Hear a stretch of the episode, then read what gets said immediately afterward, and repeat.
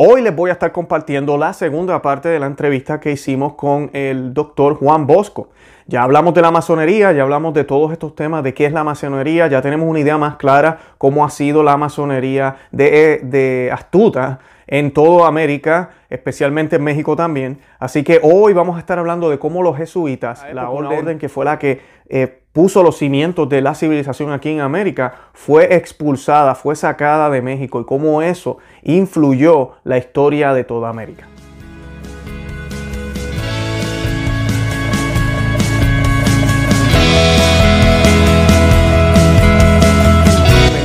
Conoce, Ama y Vive tu Fe. Este es el programa donde compartimos el Evangelio y profundizamos en las bellezas y riquezas de nuestra fe católica. Les habla su amigo y hermano Luis Román y quisiera recordarles que no podemos amar lo que no conocemos y que solo vivimos lo que amamos. En el día de hoy les voy a estar compartiendo ahora la segunda parte de esta entrevista como ya les mencioné. Y lo bonito de lo que vamos a estar haciendo hoy, de lo que nos va a estar compartiendo el doctor Juan Bosco, es que nos da a entender con más claridad cuán importante es conocer nuestra historia, cuán importante es saber que un, solo hecho, un solo decreto, una sola orden, algo que suceda, que cambie el status quo de, de una sociedad, puede traer algo bueno como puede ser desastroso. Y pues vamos a mirar hoy en las palabras del doctor Juan Bosco que nos va a explicar cómo sucede esto, cómo la Iglesia Católica comienza a ser prácticamente expulsada de México y de otros territorios en América y cómo esto comienza a poner los cimientos para lo que estamos viviendo hoy, toda esta separación de Estado y gobierno, cómo ya la iglesia tal, eh, no tiene ya autoridad en estos lugares y cómo ahorita prácticamente se podría decir en muchos lugares del mundo la iglesia está sumisa al Estado. Entonces, pues él nos va a estar hablando un poco de cómo comienza esto en esa época, en los 1700, y cómo nosotros podemos entender esto para darnos cuenta de dónde vienen todas estas ideas y esta agenda para poder mantenernos atentos y no renunciar a la verdad, que eso es lo importante. Yo los invito a que vean los enlaces que estamos colocando aquí debajo del video. Tenemos el enlace del video anterior y del otro que grabamos también con él sobre la historia de la masonería. Los dos videos, eh, los enlaces están aquí debajo para que los puedan accesar. También tenemos toda la información de los libros que ha escrito el doctor Juan Bosco para que los puedan comprar, los puedan leer y puedan orientarse mejor. No hay nada mejor que hacer una lectura de toda esta historia y el doctor ha hecho un, un excelente trabajo eh, publicando todas estas anécdotas para hacernos entender por qué está pasando lo que está pasando, para poder entender qué realmente es lo que, lo que es la verdad y basado en, ver la historia, en lo que ha sucedido. Así que los invito a que visiten esos enlaces. También los invito a que visiten el nuestro, conoceamavideotufe.com, que se suscriban aquí al canal en YouTube, que nos den me gusta, que le den eh, a los thumbs up, como decimos en inglés, al, dedo pulgar, que lo compartan en todos los medios sociales, Facebook, en Twitter, en WhatsApp, y que nos sigan por esos medios. Conoce, ama y vive tu fe. ¿okay? Eh, además de eso, los invito a que oren mucho por nosotros. Nosotros estamos orando por ustedes todos los días, por todos los suscriptores de este canal y oren también por el doctor Juan Bosco. De verdad que los amo en el amor de Cristo y Santa María, ora pro nobis. Eh, puedo exponerte los, eh, digamos, cinco momentos culminantes en la historia de México de la actuación de la masonería. Sí, claro. Bueno, mira, eh, este malo habla de la cuarta transformación, evidenciando que de historia sabe lo mismo que yo de física nuclear, o sea, nada. Si acaso sé que hubo por ahí un señor de, que se llamó Albert Einstein, que tiene mucho que ver con esto de la física moderna, pero ni siquiera me sé la fórmula de la relatividad, que no es lo mismo que el relativismo filosófico que Einstein descubrió. No sé nada. Pero este señor dice que sabe de historia y su señora, que no me atrevo a llamarle esposa, su señora también no rebuzna la tonada, no rebuzna porque no se sabe la tonada. No hay cuatro transformaciones. La masonería en México ha ejecutado con esta actual cinco grandes deformaciones, cinco grandes degradaciones cinco grandes destrucciones. Dame un sinónimo para destrucción, degradación o deformación. ¿Qué otra cosa podríamos decir? Eh, para destrucción, ay Dios mío, un sinónimo. Romper de... Eh, cinco grandes retrocesos. Retrocesos, claro, claro. ¿Cuáles son esos cinco grandes retrocesos Lo voy a decir de modo un tanto sintético. Si bien cada una de estas cinco eh, cuestiones se podrían convertir en otras tantas sesiones a futuro. Y obviamente me gustaría darlas analizando eh, en detalle cada uno de estos cinco macro acontecimientos que merecen el título de La masonería en las leyes y en la historia de México. El primer, la primera gran intervención de la masonería en la historia de México, si bien eh, los masones llegaron en los barcos de Cortés, claro, bastante escondidos y muy maniatados de poder hacer cosas, pero pues se fueron multiplicando, fueron creciendo, fueron fertilizando el campo, preparando el terreno para que en 1767 el rey Carlos III, rey masón, en la obediencia a las logias españolas, que ya habían logrado destruir prácticamente la España gloriosa, la España católica, pues ya lo habían convertido en un feudo masónico. Y logran que Carlos III, rey masón español, lance un decreto que se llamó la pragmática sanción, el 2 de abril de 1767. Eh, voy a leer este decreto del rey y en algún párrafo o palabra tal vez lo explique un poco, pero saber esto es entender lo que ocurre doscientos y pico de años después con el México actual. Si no sabemos lo que ocurrió en este año, no vamos a entender jamás la historia de América Latina y mucho menos la de México. Y aquí estoy englobando toda la hispanósfera, que es la eterna vencida por la anglósfera, ¿sí? desde la batalla de Trafalgar.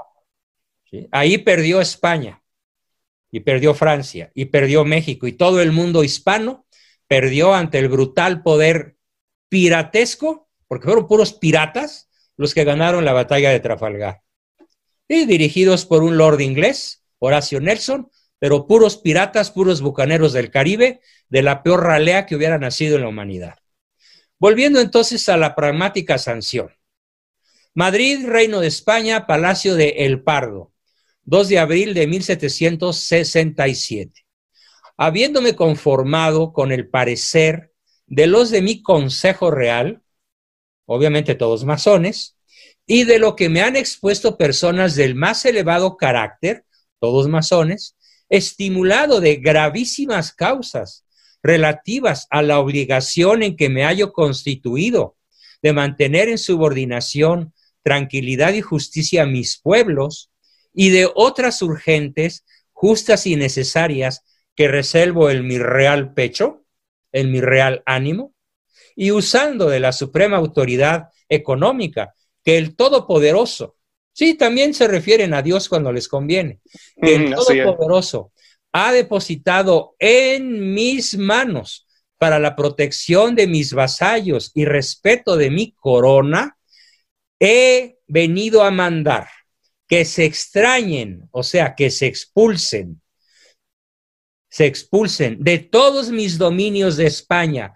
e Indias y las Filipinas y demás adyacentes a todos los religiosos de la Compañía de Jesús, así sacerdotes como coadjutores y legos que hayan hecho la primera profesión, y a los novicios que quisieren seguirles, y que se ocupen todas las temporalidades de la compañía en mis dominios. ¿Qué quiere decir eso de que se ocupen todas las temporalidades? El lenguaje moderno sería la extinción de dominio. ¿Entiendes el término jurídico? Sí. La extinción de dominio por parte de la compañía para pasar todos los bienes de la compañía de Jesús a manos del rey de España. Y Eso incluyeron iglesias también, me imagino yo, ¿no? Iglesias, universidades, colegios, hospitales, dispensarios, etcétera, etcétera, etcétera. No quedó títere con cabeza. Mm. Bueno, continúo. Y para su ejecución, informe en todos ellos, os doy, ah, perdón, y para su ejecución uniforme, pareja, en todos ellos, os doy plena y privativa autoridad. Y para que forméis las instrucciones y órdenes necesarias, según lo tenéis entendido, y estimaréis para el más efectivo, pronto y tranquilo cumplimiento.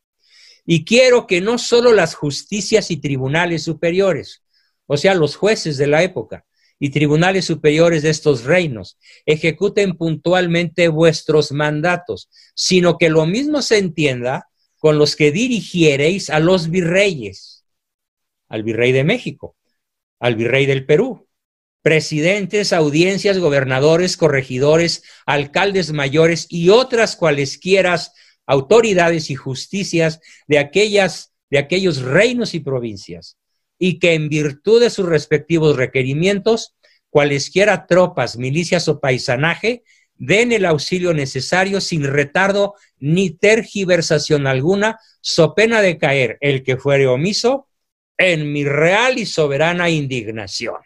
Vaya lenguaje. Increíble.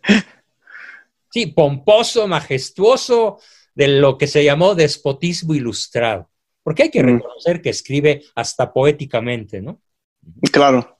Continúa. Y encargo a los padres provinciales, prepósitos, rectores y demás superiores de la Compañía de Jesús, se conformen de su parte a lo que se les prevenga puntualmente y que se les tratará en la ejecución con la mayor decencia, atención, humanidad y asistencia de modo que en mis soberanas intenciones no haya muertos, ni heridos, ni enfermos.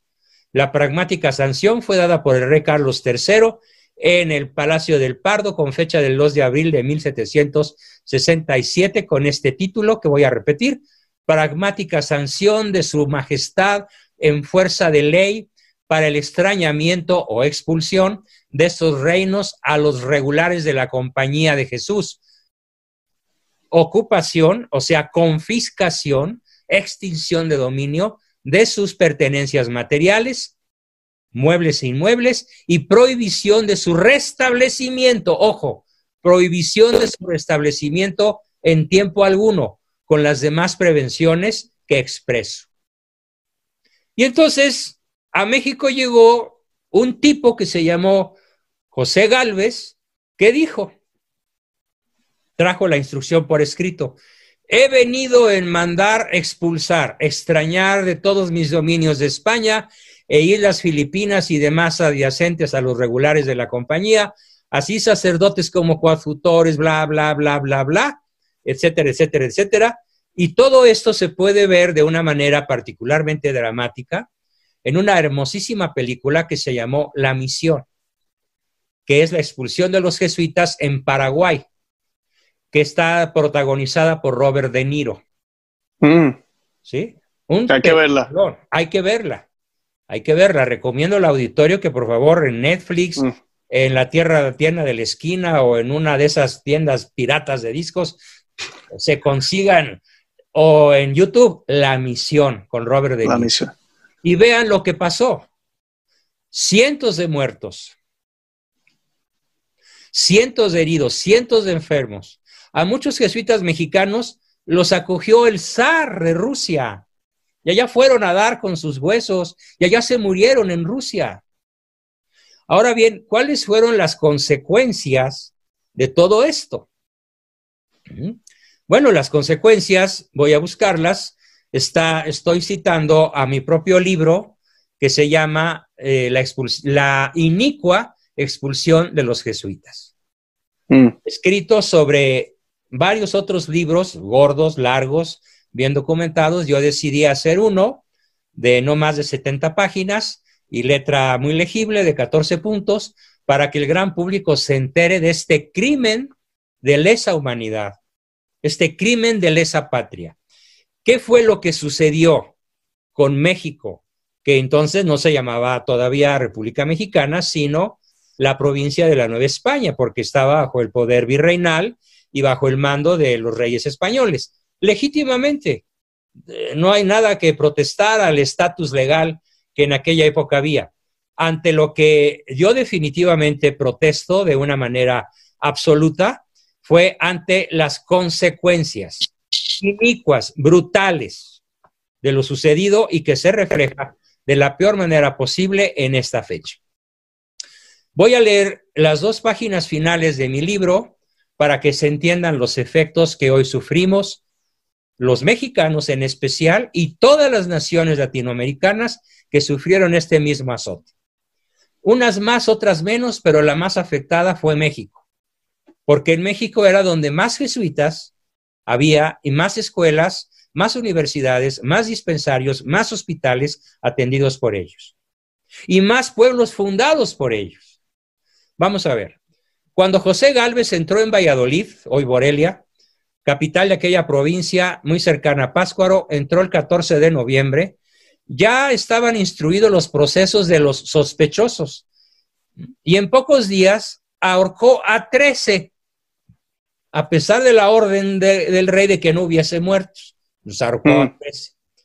En esta campaña que duró más de cuatro meses, concurrieron cinco mil hombres armados que gastaron 60 mil pesos oro. Se condenaron a presidio a más de 600 personas por defender a los jesuitas o por ser jesuitas. Ajá.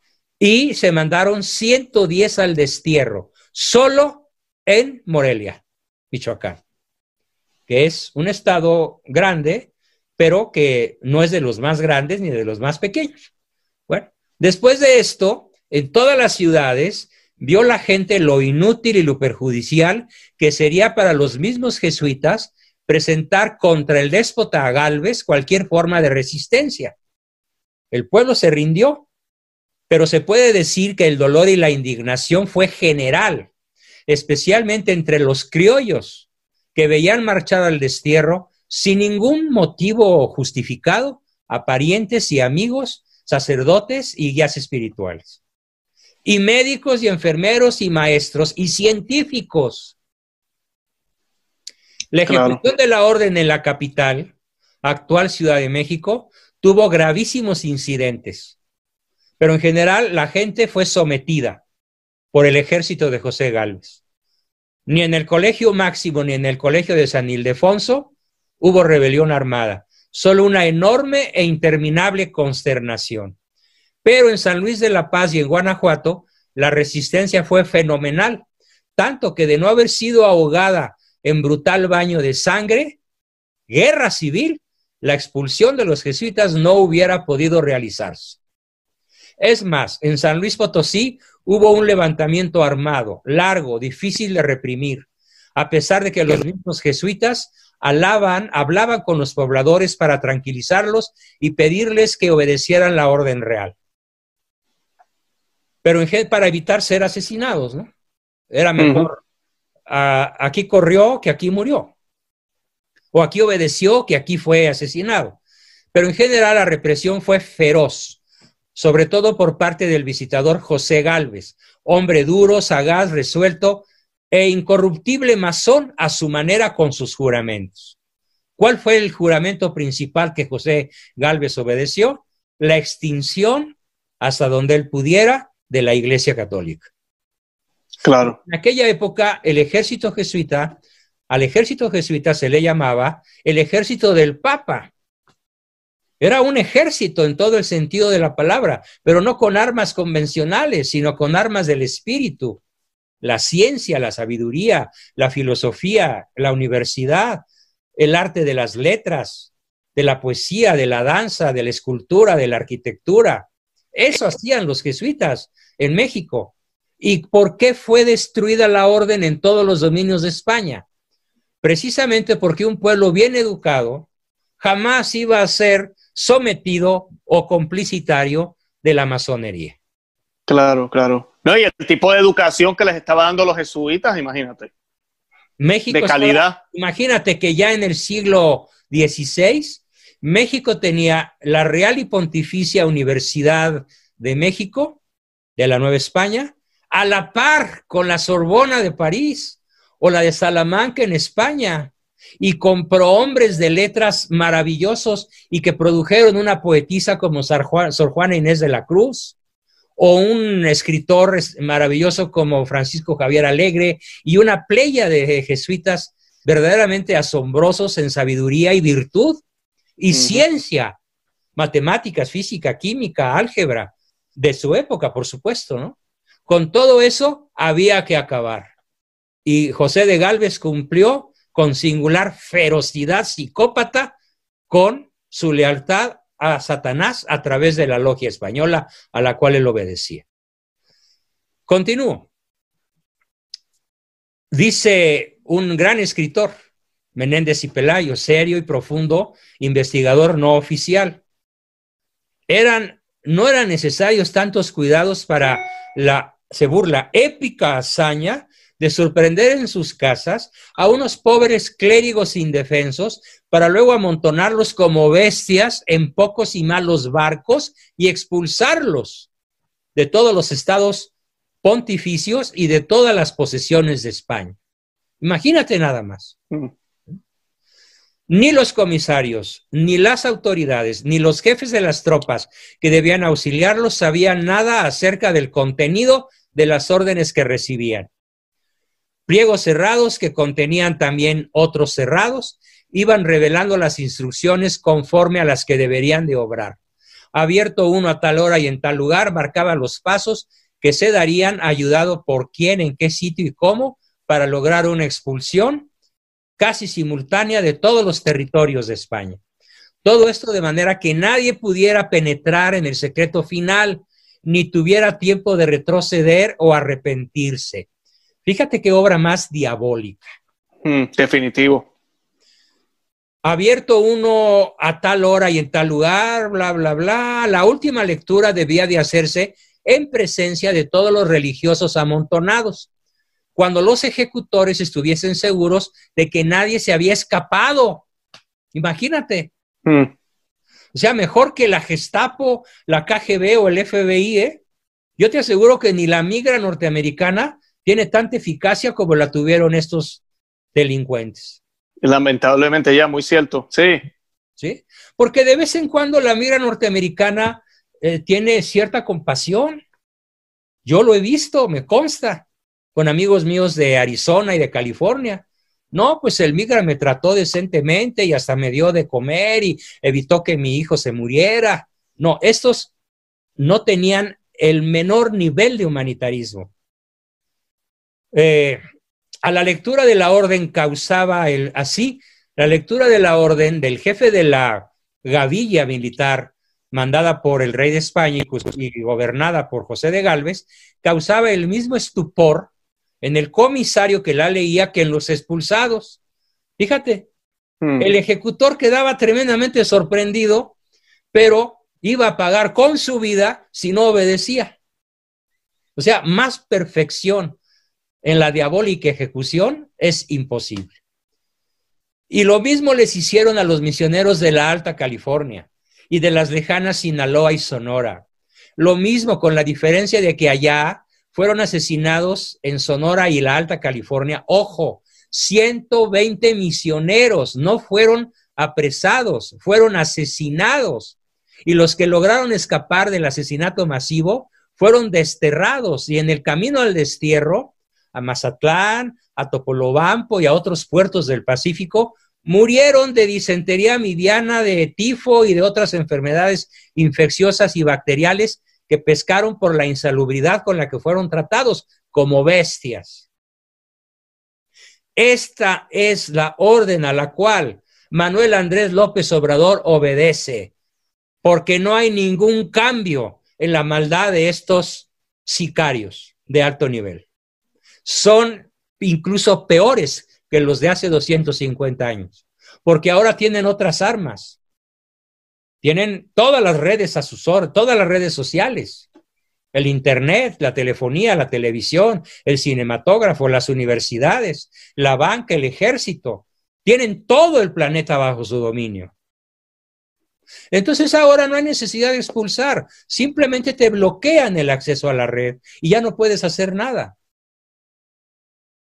Y te bloquean el acceso a los templos como ahora. Te dejan entrar a un supermercado pero no a una iglesia y gobiernan la tierra. Son los mismos. ¿Qué más? Las consecuencias del destierro. Pues las consecuencias del destierro fue, uno, la ruina de las misiones. cientos, alrededor de 300 misiones. Bueno, pero hay que entender que era una misión. Era un templo en medio del desierto de Sonora o de California o de Altar o de donde hubiera desierto o un terreno no fértil. También las había en el sureste mexicano, que es muy fértil. Pero en ese lugar era el único lugar civilizado a cientos de kilómetros a la redonda, donde había agua potable, donde había población en familias, no en hordas, donde no había canibalismo, donde se adoraba a Dios, donde se ah, reverenciaba a la Virgen su madre, donde se enseñaba buen castellano, o la lengua otomí, o náhuatl, o totonaca, o la que fuera, y las, y las misiones eran bilingües en todo el territorio nacional y hasta trilingües o más. Representó entonces la aniquilación de las misiones, además con sus obras pías de beneficencia a los leprosos, a los ancianos, a, los, a, las partes más vulnerables, como diríamos hoy, de la población. ¿Quiénes las protegían? Los misioneros jesuitas. Claro. Acabaron con todo. Nunca México se recuperó de ese, bueno, nunca América Latina, ni Filipinas, ni España se recuperaron de este crimen de lesa humanidad. Pero además de la ruina de las misiones, fue el acabose de la enseñanza. Mira, hace poco estuve en una conferencia en la Universidad de Austin, Texas, dada por un norteamericano que hablaba un buen español y habló sobre este tema. Y su conclusión fue, él es un gringo wasp, ¿eh? no más católico, pero es un gringote de dos metros. En inglés. Y dijo, México a partir de este acontecimiento se retrasó dos siglos en su nivel académico y no nos recuperamos. Hoy México ocupa el lugar 36 y no hay y no ocupa el 37 porque no hay. En calidad de su nivel académico, comparado con Costa Rica, con Honduras, con El Salvador, con Haití, somos la nación más analfabestia del continente. Y a todo propósito dije analfabestia, porque las decisiones que toma el mexicano, que perdió esto desde esa, desde esa época, se comporta como bestia porque se deja guiar por sus instintos ¿Por qué llegó este señor a la presidencia? Por un instinto de venganza. No fue un voto racional e inteligente e ilustrado. La población, como si fuera una recua de mulas o de hienas, fue acuchilada, fue asusada para atacar al narcosistema anterior y colocar el actual sin darse cuenta por su irracionalidad de que estaban quitando a unos que eran hijos de los ahora, pero que eran los peores. Entonces, todos los jóvenes y adultos maduros que fueron desplazados por el nuevo gobierno actual, son los que prepararon la venida de los viejos actuales, que son puros vejestorios, pero que son lo peor de todo el narcosistema mexicano de los últimos 40 años y ahora tienen todo el poder, todo el dinero. Eso fue entonces una consecuencia brutal, la desintegración de la nacionalidad mexicana. Con la expulsión de los jesuitas comienza la inicua acción revolucionaria desde adentro de España contra las naciones hispánicas. Fue el resultado de una conspiración mundial contra la tranquilidad, la libertad y el progreso de todos nuestros pueblos latinoamericanos. Es el punto en el que se rompe la unidad entre nación y Estado. 1767 es el año en el que se rompe la unidad entre nación y Estado. El Estado se volvió contra la nación y descastó a la nación porque mm. ahí empezó a gobernar la masonería. Todos los virreyes posteriores a esto fueron masones. Todos. Hasta el virrey O'Donoghue, que le firmó a don Agustín Iturbide el acta de independencia, de la que después se arrepintió de haberla firmado, también era masón. En este punto se sembraron los primeros gérmenes de la discordia y la revuelta en los dominios de España representó un atentado brutal contra la civilización, contra la cultura y contra la patria. Retrasó 200 años el progreso de México, retrotrajo vastas regiones al estado de barbarie. De ahí arranca el pretorianismo azteca mexicano, ese que hoy gobierna. Yo a la Guardia Nacional no le llamo Guardia Nacional, le llamo Guardia Pretoriana, como la de Hugo Chávez o la de Maduro en Venezuela. Era la vieja guardia que tenían los Césares para perseguir a los cristianos durante 300 años, hasta que hubo un emperador que se convirtió, Constantino, a instancias de su esposa, y comienza la historia de la cristiandad, que termina con la Revolución Francesa. Y se instala el gobierno cínico abierto de la masonería. Bueno, pues para México comenzó en ese año. Fue y sigue siendo hasta nuestros días un inmenso mal. Yo espero que a mis eh, escuchas y lectores, porque quiero que me compren este libro, ya sea en formato PDF o en ejemplar físico, eh, no sé cómo le podamos hacer para que sepan a dónde pedirlo. No sé si al terminar. Me envía los enlaces. Sí, me envía los enlaces y yo los coloco en el, debajo del video. Eh, sí. Eh, a todos los que lean esto les quiero decir que quiero que les quede claro el tamaño de la bestia. Es una bestia apocalíptica. La masonería está preparando el camino con este tipo de acontecimientos y otros que también narraré en su momento, la venida del anticristo. Correcto. La revancha del demonio vencido. Quiere, ¿cuál es la revancha? Querer ser adorado como Dios. Y lo será por un breve periodo de tres años y medio si tomamos literalmente la profecía de San Juan en el Apocalipsis. Pero ya sabemos que los evangelios no son libros de historia ni matemáticas, ni astronomía. Entonces, esos tres años y medio no necesariamente tienen que ser el lapso que lo entendemos en el lenguaje actual. ¿Cuánto tiempo vaya a reinar el anticristo? La verdad, nadie puede decir, yo lo sé. Cualquiera que presuma de saberlo es un charlatán. Sí. Está mintiendo. Eh, quiero entonces que mi público televidente y mi público lector entienda el tamaño de la bestia apocalíptica, con sus inconcebibles capacidades, casi ilimitadas para hacer el mal. Bueno, los invito entonces a todos cordialmente a conseguir, a proseguir una guerra espiritual cuyo objetivo es para que Él reine, Cristo. Amén. Amén. Este es el tema de hoy. Amén, doctor. Gracias por compartir esa historia porque me ponía yo a pensar casi todos los países, bueno, yo creo que todos, los que tenemos raíces españolas, a veces mi esposa y yo estamos hablando y siempre decimos, les pasó eso y decimos, ¿por qué será que nuestros países siempre están como atrasados?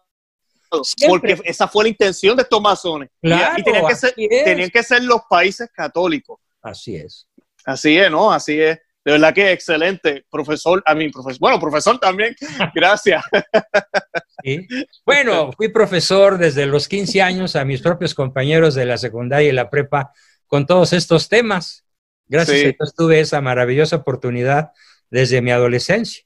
¿sí? y más ahora que nunca ya en mi tercera edad, casi cuarta, ¿no? Porque ya crucé la barrera de los 77. Pero me siento de 40, ¿eh? y espero dar muchos años mientras dos Dios me preste vida. Oye, me gustaría anunciar. Sí, adelante. ¿Cuáles son las otras cuatro destrucciones, deformaciones o retrocesos? Dele. bueno, la siguiente, que va a ser materia de nuestra próxima sesión, si tú me lo permites lo más pronto posible. Sí, claro la siguiente gran, esto el PG la llama transformación. No, señor, Manuel Andrés López Obrador, no fue una transformación, fue un retroceso brutal. La guerra de independencia. Mm. México se desangró gracias a Hidalgo, a partir del cura Hidalgo, masón, asesino, mujeriego, masón. ojo, cuyo único mérito fue arrepentirse unas horas antes de morir y lo escribió, es un mérito enorme. Tengo otro libro sobre él que se llama El lado oscuro del cura Hidalgo. Bueno, él inicia un terrible desastre para México, que fueron 11 años de guerra en donde el país se desangró en una lucha fratricida. Y el final feliz duró un ratito. ¿Mm? Es como en esas películas neorrealistas en donde los buenos ganan, pero duran vivos cinco minutos y se mueren. sí, sí. Acabo de ver que se llama El Dragón, Regreso de un Guerrero. No te mm. cuento el final, pero muy parecido a esto que acabo de decir, ¿no? Entonces, el triunfo de México duró año y medio, de 1821, un poquito más a 1824, dos años y medio en que fusilan al gran libertador Iturbide, los masones. Entonces, la, la, segunda gran deformación de México no es la guerra de independencia, no hay ninguna transformación. Te lo voy a resumir en dos patadas a reserva de explicártelo con manzanitas la próxima sesión el poder cambió de España a Inglaterra y a Estados Unidos. Pasó de la hispano, de la mm, esfera hispana a la anglósfera, esfera totalmente masónica, en la cual ya gobernaban los Estados Unidos. A expensas de Inglaterra, porque también entre ellos se pelearon. Cuestión de logias diferentes. Claro. Las yorquinas y las escocesas. Unas en Inglaterra o Escocia, otras acá, en el continente.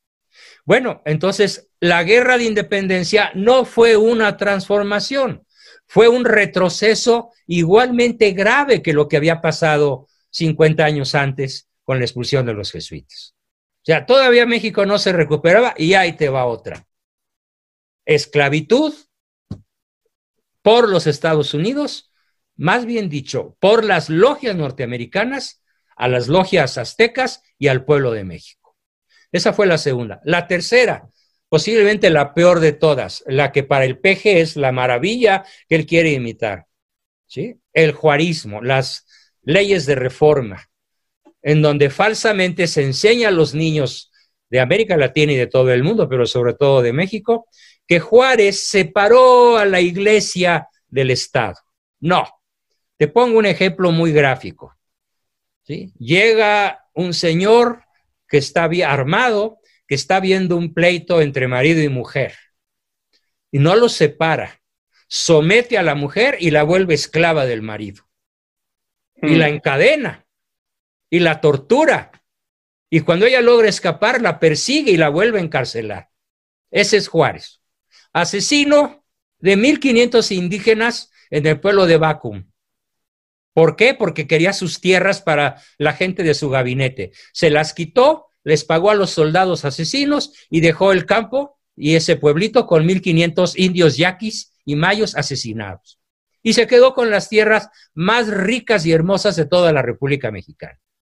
La región que está entre los ríos Yaqui y Mayo, que hoy es el emporio más grande de cocaína sembrada y marihuana y todo lo que tú quieras, es lo que le llaman el Triángulo Dorado.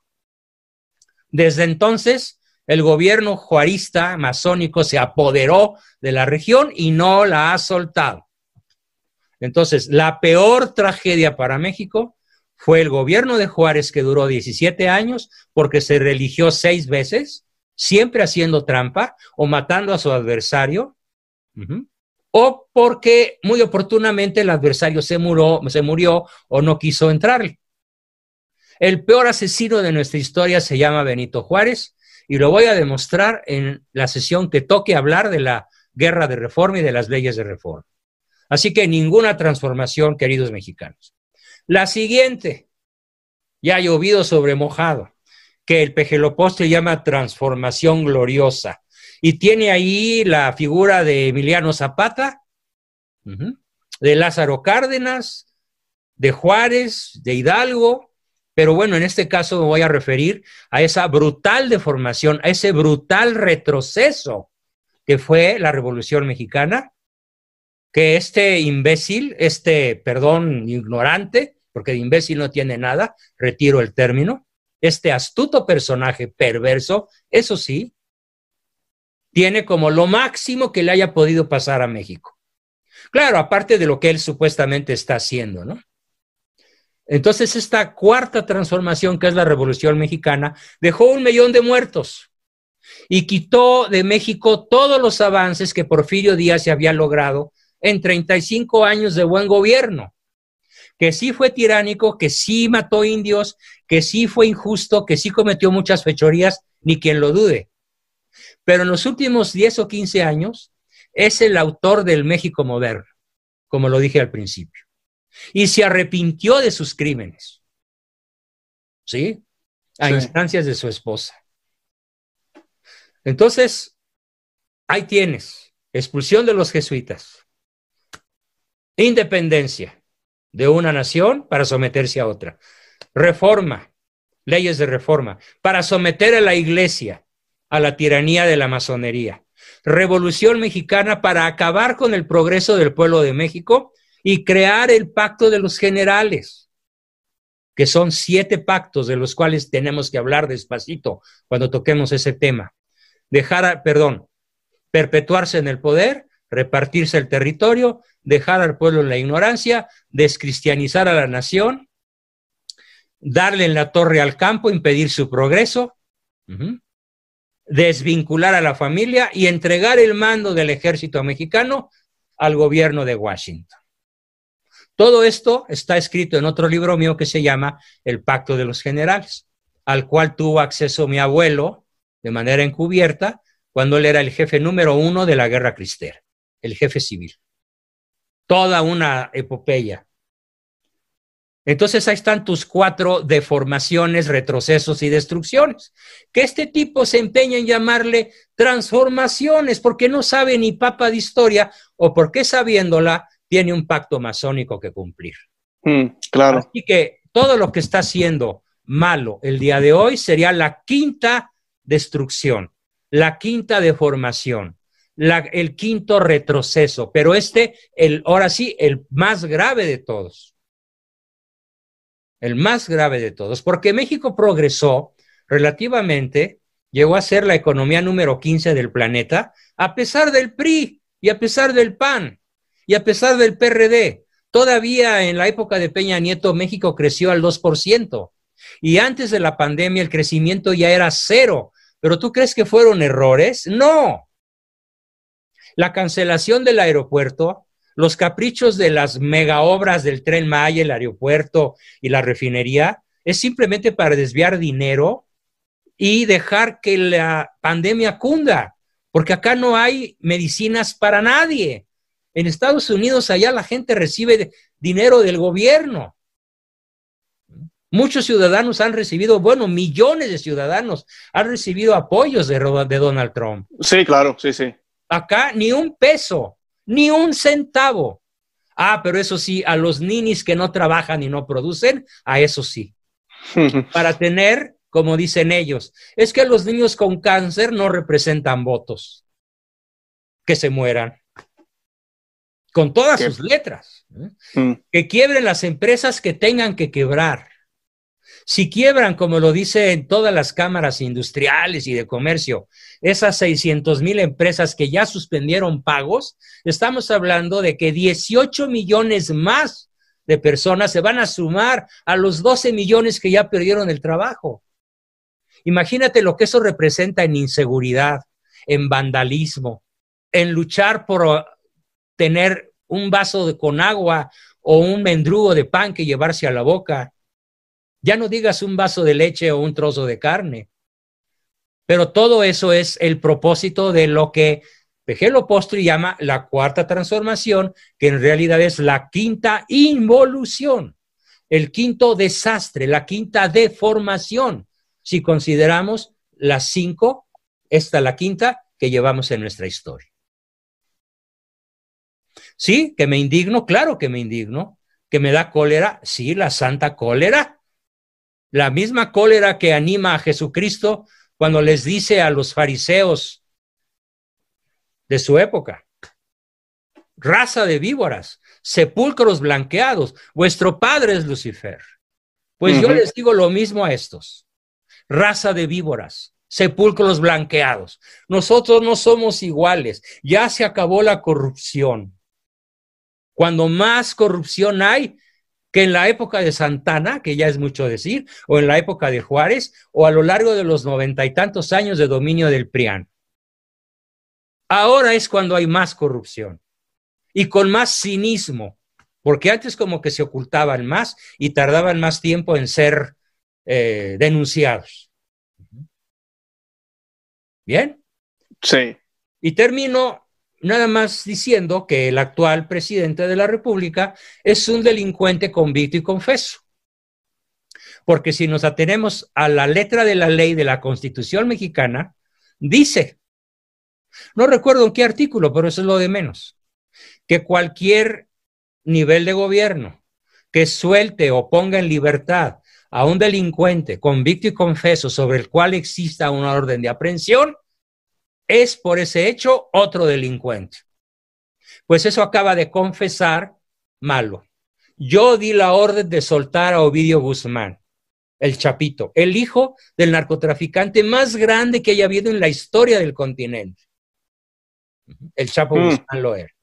Ahora preso en una cárcel de Nueva York por órdenes de Trump. No hubo más remedio a este cuate que obedecer. Bueno, el anterior, Peña Nieto. Y ojalá lo juzguen y ojalá caigan todos los cómplices. Y ojalá Trump logre hacer que hable. O los jueces, por instrucciones de su presidente. Van a caer muchos políticos de alto nivel si se hace justicia. Claro, claro. Y obviamente, este señor, presidente actual, uno de sus máximos apoyos es el narcotráfico. Hay videos que lo filmaron recibiendo dinero del narco hay dinero, hay videos, hoy salieron a la luz, las noticias dadas por eh, un señor de apellido Loré de Mola, no el Loré de Mola Carlos hijo, sino su papá, se me escapa ahorita su nombre de pila, Rafael Loré de Mola, que va a sacar videos que demuestran que los hijos del actual presidente recibieron fajos y fajos de billetes del cártel de Sinaloa. Y además estamos viendo en esta quinta deformación, como él dice, no, que los narcos hablen con sus mamás y sus abuelitas para que ellos los convenzan de ser hombres de bien y dejen de tirar balazos, porque el gobierno no les va a tirar balazos, les vamos a mandar puros abrazos. Y más que nunca en México, el número de asesinatos diarios ya pasa de los 100. En el sexenio de Calderón los muertos fueron 15 mil. En el sexenio de Peña Nieto, el doble.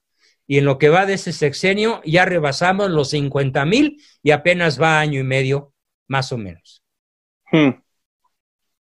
Increíble. la, proporción, la proporción de esta quinta deformación es apocalíptica, si la comparamos con las anteriores. Entonces vale la pena anunciar desde ahora que nuestro próximo tema, si me lo permites, mi querido Luis, pues será lo antes posible, tú me dices cuándo, con el tema de la lucha de independencia en detalle. Porque en México actual también se explica, bueno, el Estados Unidos actual, al menos el sur de Estados Unidos actual, se explica por lo que pasó entre 1810 y 1824. Eso va a estar bueno, va a estar muy interesante. Buenísimo. Además de que también tengo varios libros escritos sobre el tema.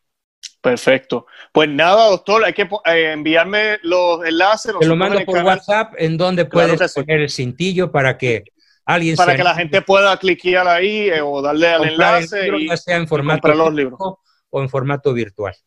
Claro que sí. Pues te agradezco muchísimo, mi querido Luis.